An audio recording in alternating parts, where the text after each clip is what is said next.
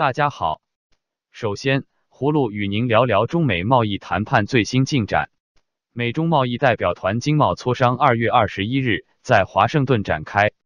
有消息人士向媒体透露，双方谈判取得重要进展，正在起草六项谅解备忘录，涉及强迫技术转让、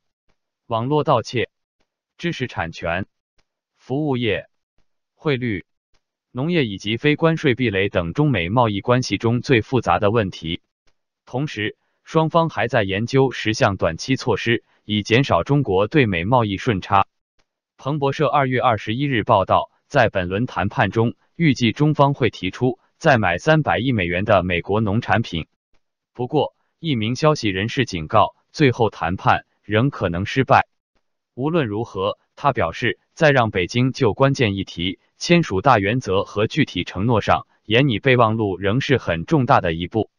纽约城市大学经济系教授周巨源认为，本轮谈判美中双方讨论的问题会比以前更具体，双方也更有达成协议的动力。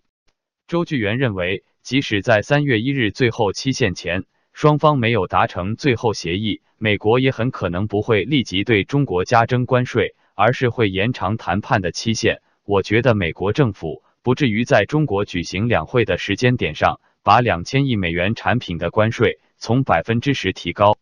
到百分之二十五，因为这会让中国政府的面子挂不住。这是我个人的猜测。葫芦希望中美尽快结束贸易谈判，也希望中方坚持原则，不要损害国家利益。毕竟谈判的结果应该双赢。接着。葫芦与您说说，美国赛默菲士尔科技公司将停止在新疆销售基因测序仪的事。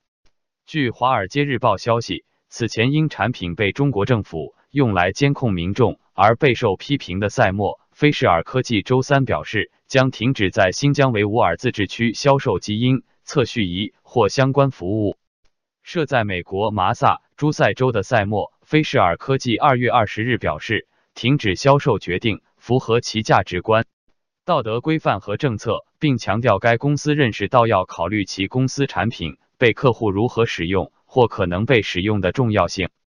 赛默菲士尔科技因为提供能够被用来辨识新疆维吾尔人身份的仪器，受到人权组织和美国议员的批评。中国当局在新疆实施严密的安全措施，以此遏制中国所说的极端主义和分离主义的活动。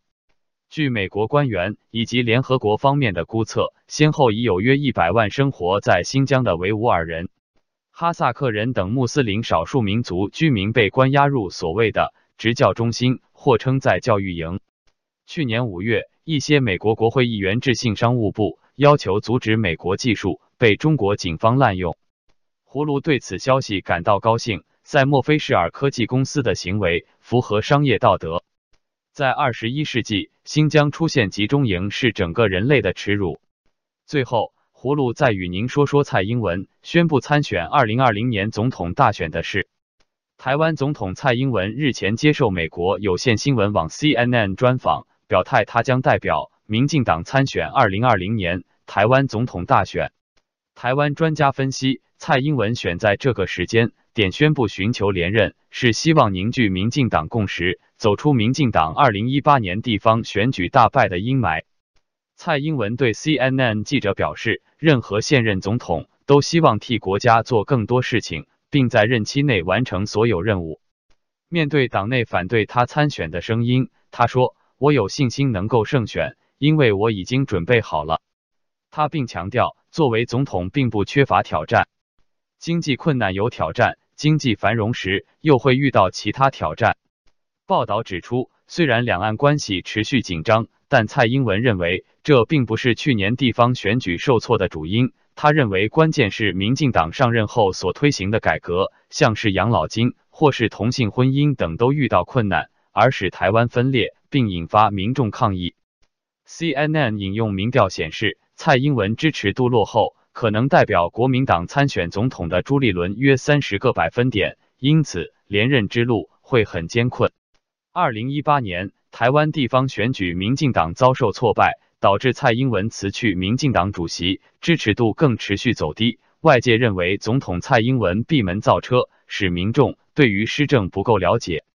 蔡英文在接受 CNN 采访时也坦诚，任期中过于关注政务及外交事务，而与民众脱节。事实上，蔡英文对两岸关系明确表态是从今年初才开始。过去他从不公开表示接受“九二共识”，直到二零一九年一月二日，蔡英文在回应习近平的告台湾同胞书谈话时，明确表示拒绝“九二共识”，并强调不接受“一国两制”是台湾共识，罕见强硬回击习近平谈话，使蔡英文声势顿时扶摇直上。葫芦支持蔡英文总统拒绝习近平“一国两制”建议的强硬态度，希望他能提出符合民意的改善经济的主张，扭转不利的选情。好了，今天葫芦就与您聊到这里，谢谢。